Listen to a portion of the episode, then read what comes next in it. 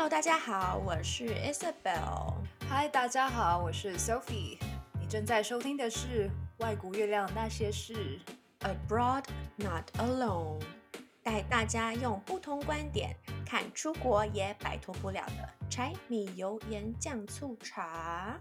我们从十月中开始做这个 podcast 以来，我们呃现在已经有六集了。其实，在这个过程中间，我们都有收到一些听众问我们的问题，还有给我们的回馈。我跟 Sophie 都很谢谢大家的支持。所以，我们这一集呢特别企划，就想要跟大家来聊聊我们怎么回顾我们的二零二零这一整年发生的哪些事，我们的感觉如何，还有展望新的一年二零二一，我们对自己有哪一些期许。在讲到那些之前呢，我们其实也挑了一些我们觉得哎还不错，可以来深入讨论或者是稍微呃回答一下的问题。这一集呢，这个前面这个部分，我们就把它归类为 Ask Me Anything。我们之前呢有收到一位听众来信，是想要问我们说，疫情期间如果要到美国，应该要注意哪一些事情，还有怎么样可以让在台湾的家人不用担心我们在这里的生活。他二零二一年的春季确定要来美国。在华盛顿特区附近的学校念书的准留学生。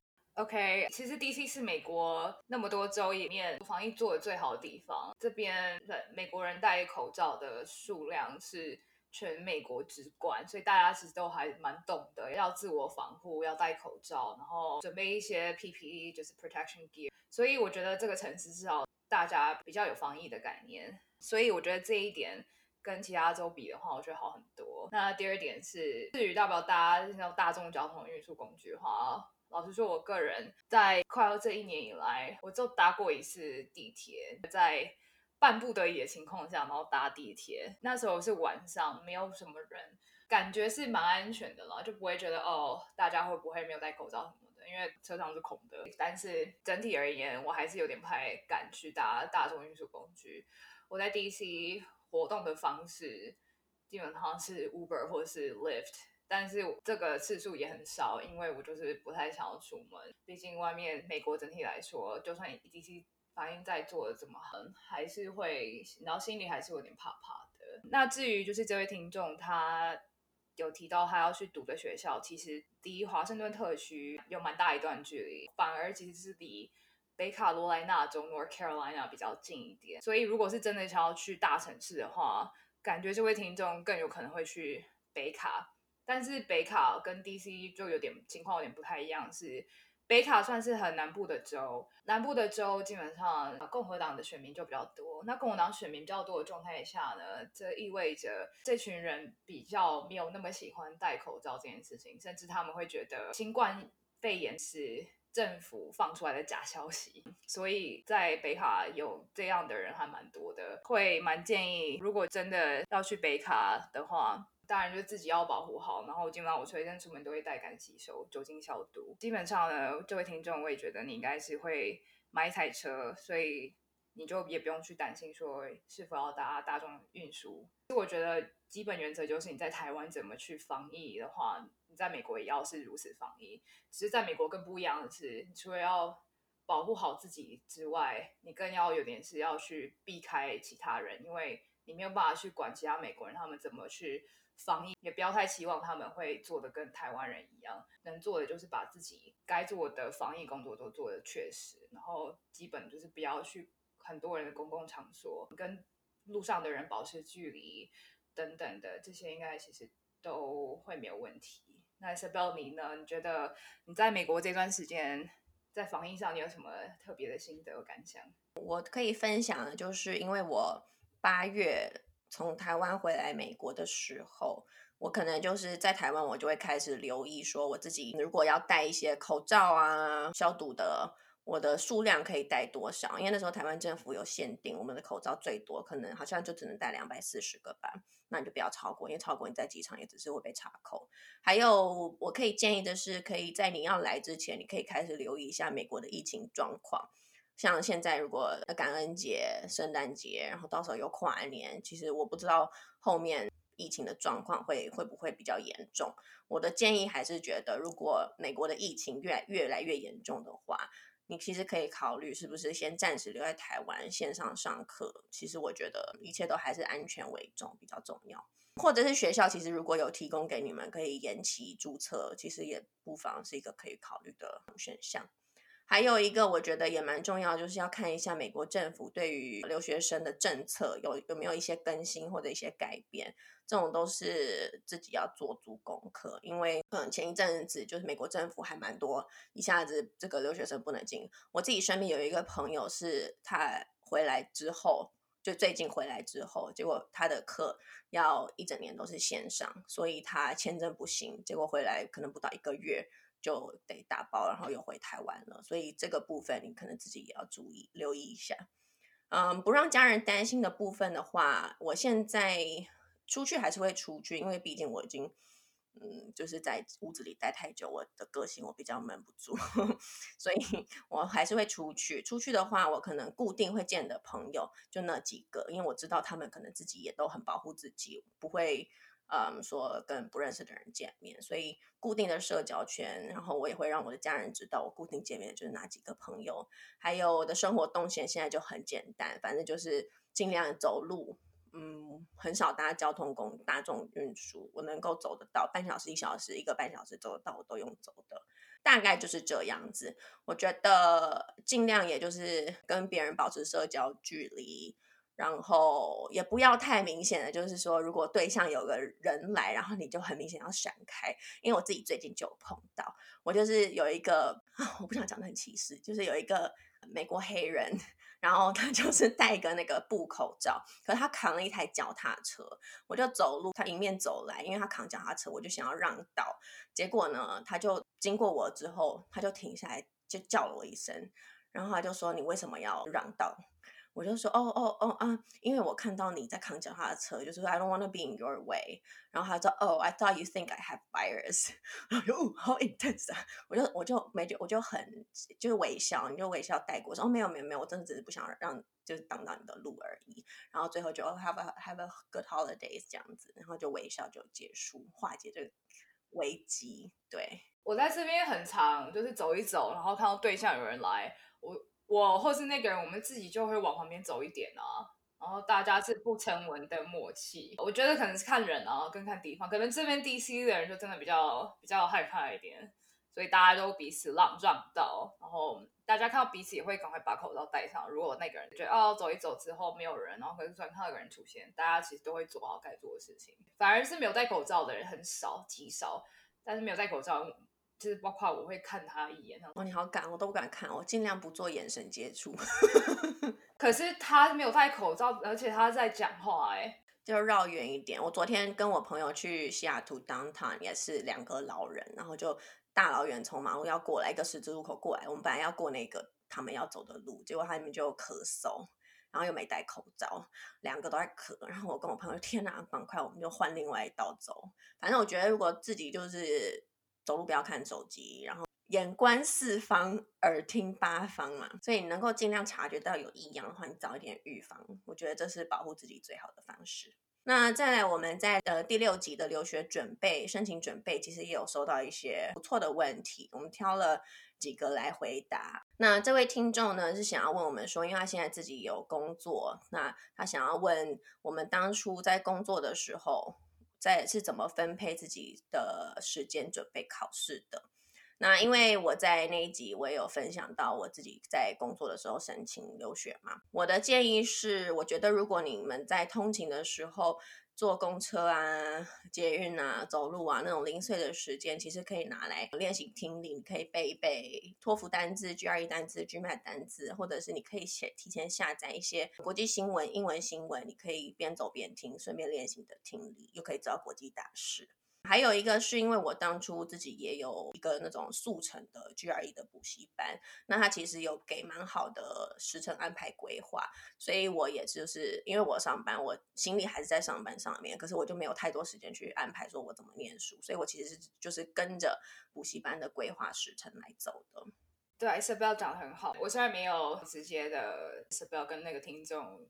一样的状况，因为我是念完大学之后去去美国读研究所，所以我是学生的时候申请，嗯，但是我那时候也很忙，呃 full time 的实习，然后同时我我有看到我身边的朋友，他最近在申请商学院 G，他准备 GMAT。我的状况跟他的状况，其实我们也都是只要下完班，然后一定会利用下完班的时间，就是每天有自己定多少进度，尽可能的把它做完，然后基本上假日时间也都是把它花在读书上面。然后我觉得这件事情最重要就是要持之以恒，因为中间真的会遇到，你会觉得这个。准备这个东西真的很辛苦、很痛苦的地方，但是真的只有一个诀窍，就是必须要持之以恒，就是要真的要意志去熬过上班很辛苦，下班还要再继续准备考试的这一段时间。嗯，但是准备完之后，交出去之后，当你得到成果那一刻，基本上你就觉得哦，之前辛苦是值得的。嗯，我那时候还好，只是实习，就是所以虽然是 full time，可是啊，至少可能责任这件事情，我自己不需要扛那么多。但是我相信很多上班族啊，可能这位听众还有 Isabel 的话，在这么疲累的一整天工作完之下，如果回家还要再准备读书，有时候那心境上的转换是不是有点困难？因为毕竟人是都是有惰性的，你要怎么，你有什么有什么方法，能让自己可以赶快进入那个读书备战状态？像我自己在疲累工作的时候，我怎么样回家呃调整状态，让自己比较可以马上 focus 在念书的部分？我的方法就是，因为我是从事新闻产业，我们是轮班制，所以我通常我是早班，我大概早上七点我就上班，我下午三点我就下班了。所以我下班的时候，因为做了一整天，所以我会走路回家，大概路程就是一个小时。那在这一个小时的走路过程之中，我其实就是会尽量的让自己去放松，然后什么事都不要想，让自己的什么身心灵休息一下。所以，然后也顺便，我觉得还不错，就是走路的时候，你可以顺便去想说，好，我等一下到家之后，我可能要做的事情有哪一些，然后我今天大概读书我抓的进度我是要念多少，以你每一天工作之后的状况跟状态，你可以去做调整。所以我觉得你可以规划的是，你可能这一周你要念多少，然后你去以你每天工作或者是呃精神状态，你可以去把它细部的去分，说你今天可以完成的量有多少。但我觉得也不要太逼迫自己说，哦，我一定要念完什么什么什么，你拿几张？因为有时候你自己反而给自己过度的压力，你可能会心境上面会太累。其实工作，我觉得还是你的专业的一部分，而且你不知道你未来你在求职上面，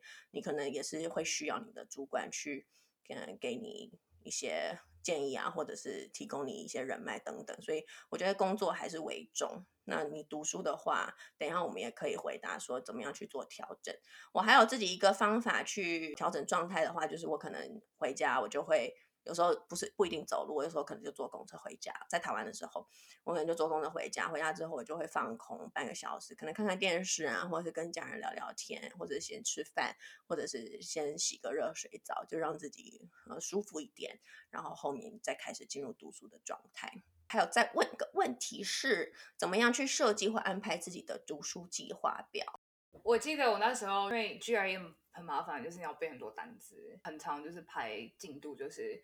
这个礼拜大概要背多少单词，这个礼拜新的单词要背多少，然后同时要复习多少旧的单词。我要练习几篇写作的东西，每个礼拜都有不同的量，然后我也会从最容易出现的题目，然后往下排，就是先先练习那些最容易出现的题目，那些考古题啊。除了写作之外，也包括就是那些阅读的测验那些的，都是。因为你要好好利用时间嘛，很聪明的去选择哪一些你觉得常出现的高频率题目，你就从那些下手，然后再往后递减。毕竟大家每一天二十四小时都有限，已经八小时以上都已经给工作了，那剩下可能回家了不起四个小时，在正在念书的话，那他也蛮多的。虽然了不起四个小时，那你要怎么把这四个小时，把这四个小时用到最有效率的方式？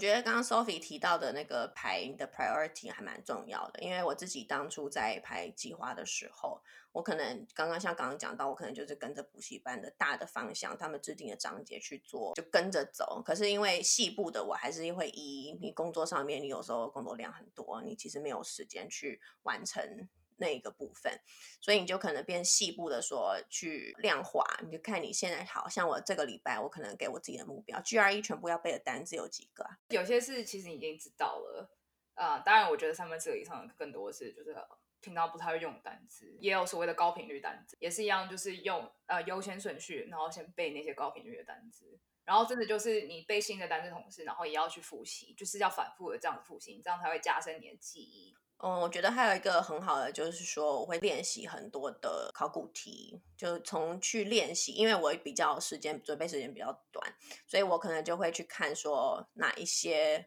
考古题里面很常出现的单字，然后我每一次记，我每一次忘的，我就会特别去强调去记那几个。然后其实我当初也有组读书会，就我们补习班也蛮好，他有读书会。那读书会的话，就可以大家从不同的背景来，因为我数学跟数理一直都不是我的强项，可是 GRE 其实考逻辑跟数学还蛮重要的，所以那个时候读书会就有其他人是从那个背景出身的，然后我们可能就会一起。可能每个礼拜固定一个时间，就约在咖啡厅，然后大家可能那个礼拜练习了哪一些题目不会的，你就可以当场提出来，大家一起讨论去解答。我觉得这个是蛮好，因为你有其他的人，你会有一个哦，我每个礼拜有这个要完成目标，不然我没东西跟别人讨论嘛。所以等于就是大家互相一起有共同目标，你也可以鞭策自己去完成。那再来还有一个问题，我们觉得还不错的是说，实际状况如果是。落后自己安排的读书计划表该怎么调整呢？我自己呢，就是因为上班，其实周末有时候是还是会想要出去散心，可能爬山啊、呃运动啊，或者是跟朋友聚会。那有时候可能一天就会排了好几个。那但是如果我当那一周我其实没有完成我的。计划的话，那我就会取舍。像运动、爬山，我会觉得是我一个礼拜工作纾压的一个很重要的部分，所以我那个我一定会去。可是其他如果像是跟朋友，可以再往后，我可能考完试，我比较放松了之后再跟朋友见也都可以。所以我觉得这个部分你在社社交活动，你就要有所取舍。而且其实我刚刚想到，我们台湾应该也快过年了吧？过年其实有蛮多的假的，那我觉得你就何不妨就可能你。落后的话，你可以利用过年那个假期期间，你跟家人互动之外，那你是不是就把你这几个礼拜或这几个月落后的部分，赶快把它 catch up？所以你等过年之后上班了，你就可能自己心态会比较放松一些。我自己老实说，不是那么擅长跟着计划走的人，嗯，然后我也懂，就是当我是没有执行。达到我要做的那些事情的时候，其实会很挫折，就是会 kimochi 会很不好。所以我觉得我会后来我慢慢学到，就是计划不要定的太满、太宏大。因为我那时候我的问题就是把计划定的很满，或是定的目标太大。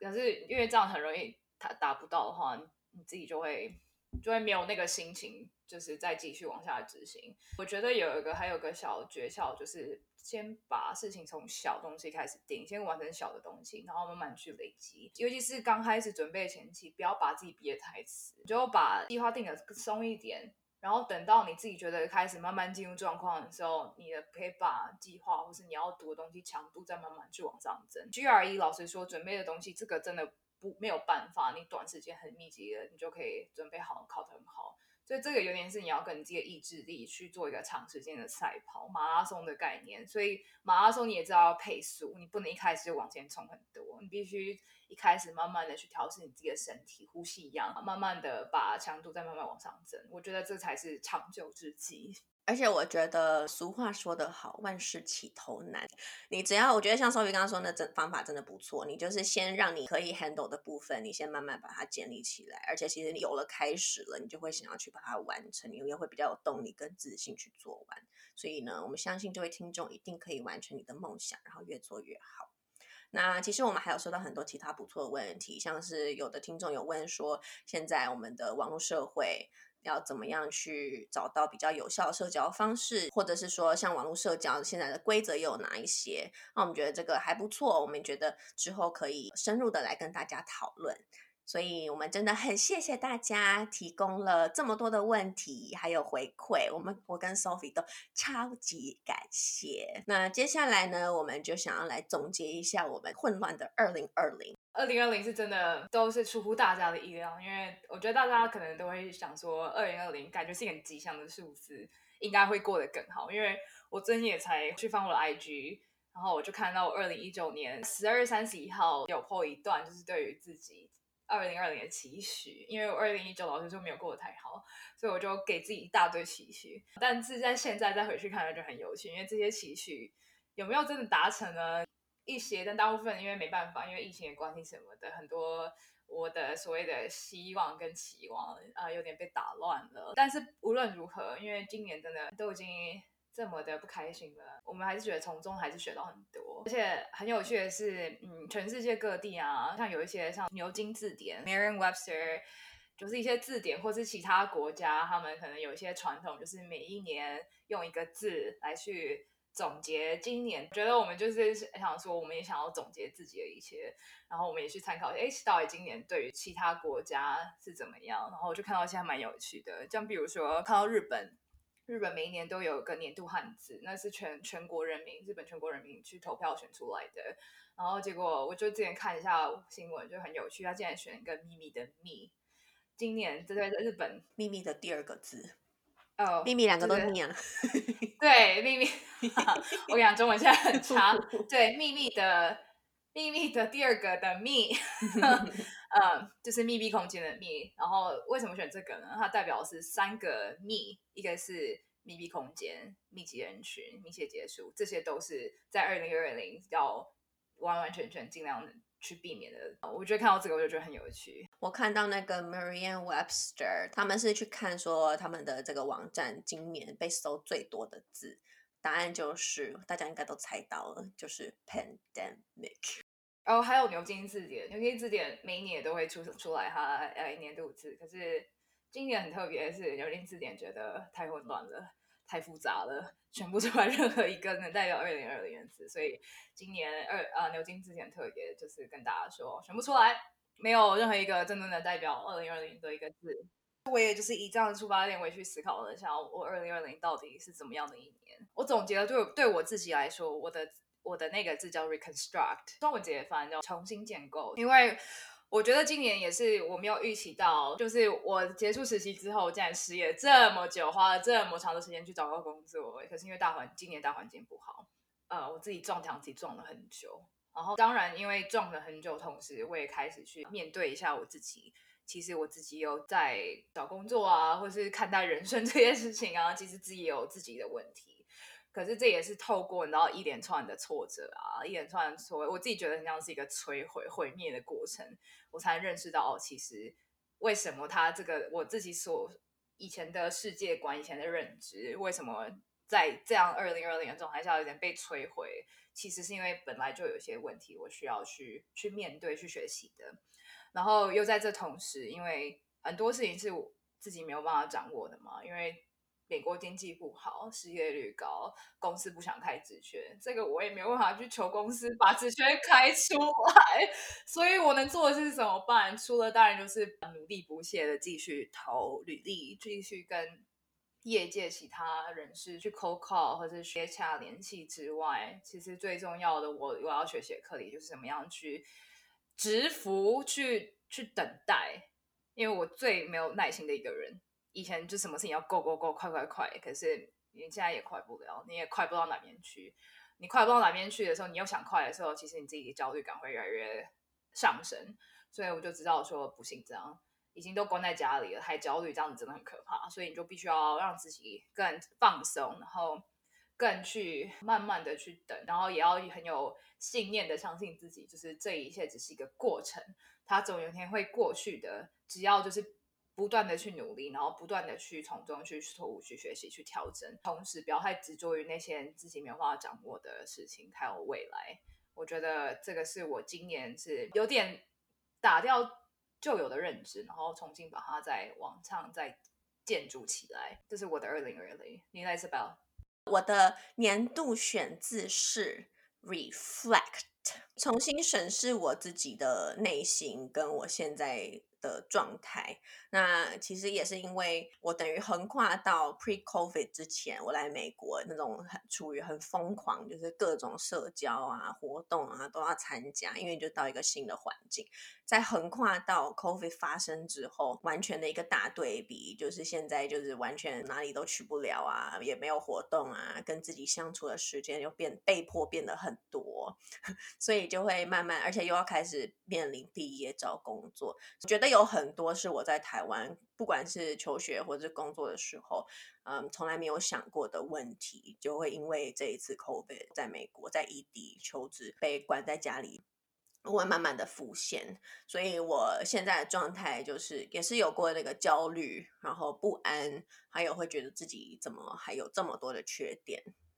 嗯，但我现在的状态，其实 Sophie 也算是我的导师，我没有我没有自愿做这件 事情，这就没有办法，因为每次我跟 Isabel 聊天的时候，聊一聊，然后。我就不知道他是我唯一一个众多朋友里面，我就会开始很像跟他说教一样，就开始我想要开导他，所以我才说为什么他是 reflect，因为 reflect 是你必须要去反思你就是到底发生什么事情。可是当他没有跟我聊之前，这些他都。他都没有在做这件事情，所以呢，我也觉得就是真的，就做这么多 info chat 跟你说 coffee chat，我其实也会透过每一次跟不同的人的聊天，然后去听到他们的故事，或者是他们怎么去面对自己的缺点，去正视自己的问题，怎么去改善，然后我自己也会慢慢的觉得，哦。我其实也有很多问题，我都没有去解决，就觉得我现在所处的大环境可以让我去审视我自己的人生的状态，更认识我自己，更认识我跟家人、朋友、跟我的情人、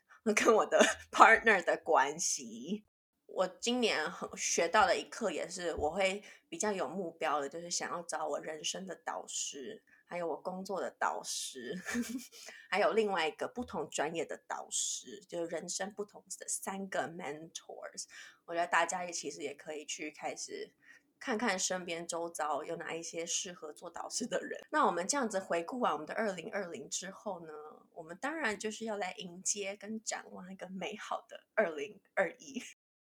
希望是很美好啊！我不知道，我觉得大家其实都在期待二零二一了，对。可是二零二一跟二零二零其实也就是多一个数字而已，from zero to one。那可是这也不代表说二零二零的狗屁叨叨的事情就会消失啊。但是没有啊，但是还是要展望一下，因为我觉得二零二零大环境警惕给世人的一个，我觉得一个课题的感觉，因为让全世界的秩序都扰扰乱状态下，我觉得很多你说缺点啊、陋习啊，或是一些不正确的。的事情，我觉得其实被迫去浮上水面，就包括我觉得以个人来说，就像之前我刚刚刚讲的，就是一些自己的问题也这样出现了。所以我觉得对 Isabel 说很好，零到一，当你从零跨到一的时候，那个一永远就是一个新生开始，把未来的就由自己去改变的一个状态。Isabel，二零二一有没有不免俗的？你是不是会做一些叫做 New Year Resolution 新年新计划？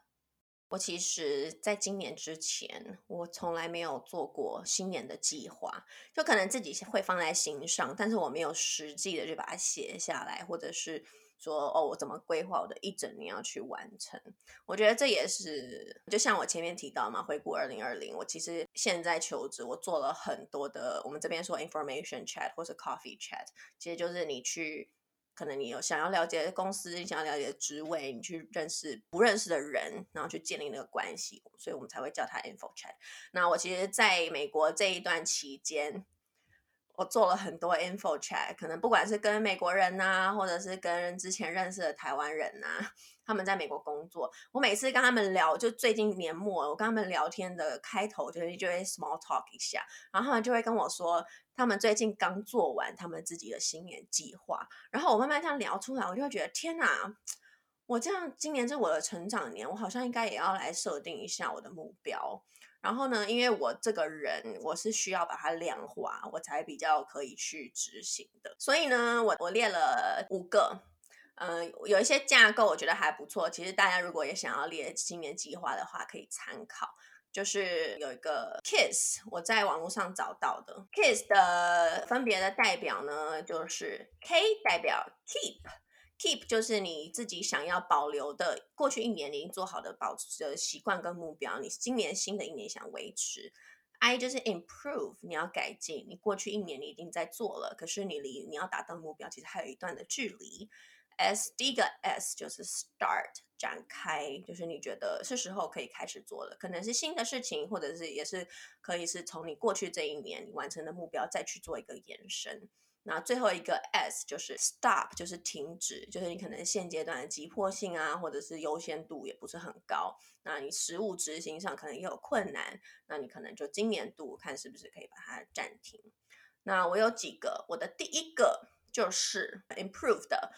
是。每个月要两本书，二十四本书。其实这个背后的原因，就是因为我有在跟我的美国室友一起做一个 Bookstagram。他其实读的就是 Library Science 图书资讯系，然后他真的是很热爱念书。大家猜他今年完成就阅读了几本书？答案就是一百一十七本。这当然他是有真的实体翻的书，然后也有 Audio Books。所以觉得我受了他的影响，然后我虽然在台湾也有在看书，可是就不会有自己强迫说哦，我一年要完成几本书。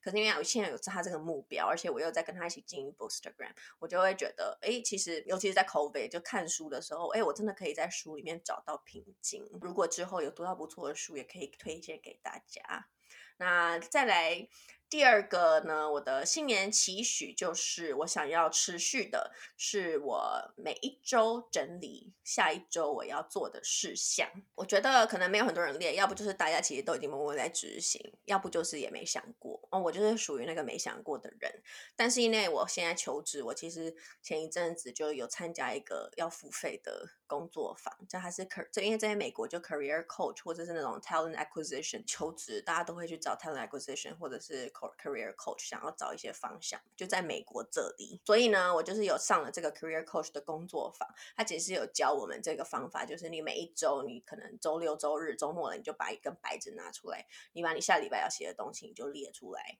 然后你把你的 Google Calendar 打开，你就一个一个去把它填到你下一周的时间表里面，填完就可以把它划掉。我觉得就是把这样子每一个事情细部的写下来之后，我自己的执行过程中，我就会觉得，哎，我好像真的有在。正轨上慢慢朝我的目标前进，就像我现在，我每一个礼拜我会规定自己要做三个 info chat，要做十五个 LinkedIn comments，要做一到两个 LinkedIn posts，所以我就会觉得，哎，我在做的时候，我就会把某一件我没做的事情就会放在心上，就这个礼拜我一定要把它完成。所以我觉得我这个人是要西部规划的，我才能够做。那我觉得这个是我在台湾我自己没有想过的，我是来了之后参加这个工作坊才，哦，原来有这么好的方法，所以我想要把它一直延续下去。再来第三个，跟我前面讲有点关系，就是我如果之后我希望我在美国找到工作之后，我还是可以继续的 info chat、coffee chat，要跟不同的产业的人或者是不一样的专业的人，可以或者不同国籍的人可以继续。呃，认识、交朋友、拓展社交圈，听听他们其他人在做什么，就是要开拓自己的视野。我前一阵子跟我们的西上的那个两千年初毕业的校友去，也是 info chat，他现在就之前在 Google，然后现在在 Apple，可是他就是做大学念 philosophy。他就是做机器学习跟人工智慧，然后我聊，我觉得天哪，人家真的好有深度哦，我就觉得哇，世界真的很大，我自己好渺小，而且还有出书，反正讲话都很有内涵，就给我一种不一样的视野。那最后一个我想要 keep 的就是每一个月我要写一篇 Medium 的文章，你要不管是中文、英文，我也想要分享，因为我觉得在美国这里，就是你用你的作品、你的你有你的观点，你去分析，然后你再把它抛到你的 LinkedIn 上面，跟你的目标群众去互动，你才能够有被演算法捞到嘛，或者是你其实会一直有你有 keep your presence，and then people will see you，所以。不管就是嗯，透过自己的文笔，或者你有其他作品，其实慢慢你被人家看到之后，未来不管你要求职好了，或者是不一样的机会，就会自己找上门。我觉得这还蛮重要。好，那阿扎讲完了，Sophie 你的呢？我的话，其实我本身也是，我不会列任何的 New Year's Resolution 新年新计划。但是，因为对我来说，其实一直以来有些东西是长时间我一直想要达成的东西，所以不是仅限于二零二一。但是，既然今年已经很糟了，至少给明年一个小小的，算是一个期许吧。就是觉得那二零二一怎么样能做更好的自己吧。嗯，所以我的比较是大方向的，因为我没有办法去列明确的细项，因为我就是一个不喜欢去按照照表操操课的人，所以越细项我就是越不会达成。其实就这是也是我相我相信，其实很多人也有这样的共鸣。比如说，像美国人都知道，然后一月的第一个礼拜，永远那个健身房永远是最多人的时候。嗯，然后之后你就开始慢慢发现，这些人就消失了。呃，我觉得我很有可能是这群人之一。但是呢，我确定我现在要接下来要讲的这两点，我觉得是我包括其实二零二零我就已经在做了，然后我更希望二零二一能做得更好。那第一个是，这真的是非常，我讲出来，我真的觉得我就进入了真的是大人的阶段了，所以我要做更好的理财规划。所以二零二零啊，我觉得在台湾的大家真的很幸福，因为虽然疫情，全世界各个国家的经济啊、民生其实都有受到影响，可是人称为在美国那个影响甚巨啊、就包括我今天讲的，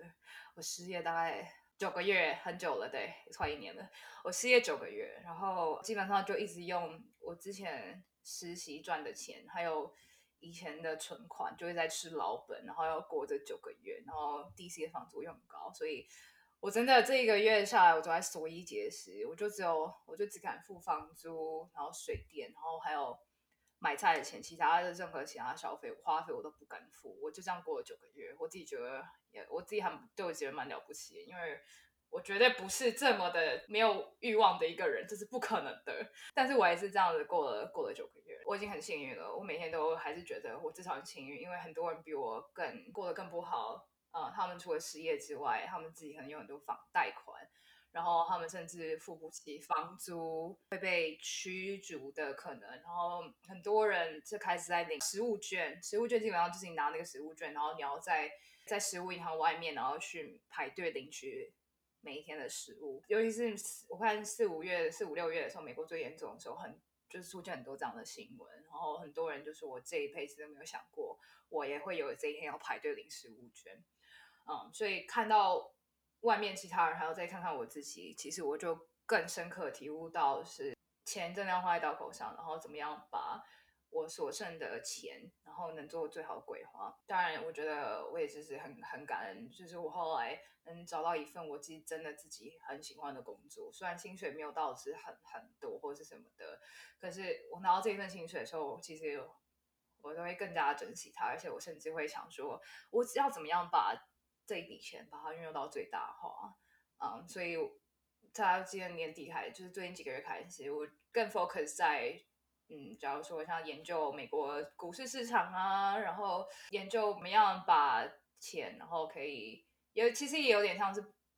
强迫自己存款的概念，只是这个存到股市那个利息回报会比较高，当然风险很大。但是我只是觉得，至少我每年就投一点点钱进去，然后去看，就是看这笔这些小钱，看可不可以在我可能未来需要用的时候。看可不可以已经有希望可以加倍、成倍的状态，想到可以把它赎回来，这样子，这是我的希望。但是，嗯，总而言之，我就是意识到了必须要准备一笔钱，它是在我不时之需需要用到的 rainy cash，雨天雨天时急需要的时候需要用到的钱。在美国有一个 app，它是深受年轻人喜爱，它叫 Robinhood，它就是一个不需要手续费。然后很好，然后页面很很精美，甚至很像玩游戏一样的一个很好去投资理财的一个工具。但同时，我也希望我能更有更多的理财方面的知识，因为很多人，很多尤其是年轻人使用这个 app 之后，因为它很有趣，你知道，你投资一笔钱，然后那个页面就会显示，就是啊，给你放，就是放烟火啊，然后给彩带啊，就是恭喜你，就是你。你去投资了，可是这个会让人家觉得投资很好玩，但这就是有很多危险，因为你感觉好像是没有风险一样就去做这件事情，但其实你有，它绝对还是有输有赔的事情。所以这个 app 其实也让不少年轻人破产，或甚至有人因为这样然后就结束自己的生命，等等等这样子很不幸的事情发生。所以我就意识到说。用这个 app 很方便，但同时我觉得我自己要也要做足我这方面的功课，所以理财规划绝对是我明年更想要去钻研的部分。当然，未来如果大家真的很有兴趣 想要听，我不知道我们叫做千禧是在 millennial，身为 millennial 要怎么去做理财规划，是对于美国股市 投资理财有兴趣的话，可以跟我们说，我可以你知道把我研究出来的心得，很浅薄的心得可以跟大家分享。我第二点就是我今年一直在让自己。嗯，想尝试让自己更放松。嗯，那我希望我明年可以继续让自己也是处于越来越放松的状态。然后，甚至就是这个就是很大的 cliche，就是要爱自己。但是，我所谓的爱自己是，特别是一个方面，就是我其实因为我就是一个不爱出门的人，然后如果有听前面几集的听众就知道，就是美国是一个很外向的社会，基本上如果你越外向，你越容易在这个社会上得到越多好处。那但我就是一个我很喜欢跟自己独处，要我社交也是可以，但是我更喜欢是跟自己独处。所以我觉得这个能力很好，很我很幸运有这个能力，尤其是运用在二零二零这样的疫情的状态下，大家都不能出门，大家基本上都关在家里。我觉得这个时候，我基本上我就是过得很舒服，不需要再承受到就是外在压力，就像比如说啊，星期五如果你不出门，星期五晚上如果你不出门，别人可能就开始就可以开玩笑说啊，You're such a loser, You're so lame，等等等的。但是当我自己独处下来之后，我当然。也会小小的会有点焦虑，说啊，如果社会又重新开放的话，那些啊社交上的压力会不会又出现了？但是当我这样想的时候，我现在也会告诉自己说，就算以后以前的社会规则回来又又怎么样？当我做我自己，其实也没有什么不好。我就主要是要让我自己舒服，我要更爱我自己。所以我觉得二零二一我要更有自信的去把我自己觉得最舒服那一面去。展现出来，好好的去，就真的就是好好的爱自己，因为这个就是我啊！听完 Sophie 讲，好感动，我觉得二零二一真的充满希望。那我们都分享了我们的，其实我们也蛮好奇，大家在听到这里，是不是自己其实也有一些你们选的年年度代表字，或者是你们其实对自己呢也有一些新年期许，你们已经做好了，或者之后也想做的。那也欢迎大家都可以跟我们分享，不管是写信或者在我们的 Instagram Abroad and Alone 外国月亮那些事的呃 Instagram 下面留言。当然，我觉得我们两个另外一个我们共同的目标，也是可以一直持续做这个 Podcast，然后可以让越来越多的听众真的透过我们的频道了解到在国外生活的一些真实的面貌，或者是一些。有好的，有坏的。那这就是我们外国月亮那些事 Abroad Not Alone 的尾声啦。希望我们每一集的聊聊天都能带给大家不一样的外国月亮。大家下集见喽，拜拜！Happy New Year！Happy New Year，大家拥抱二零二。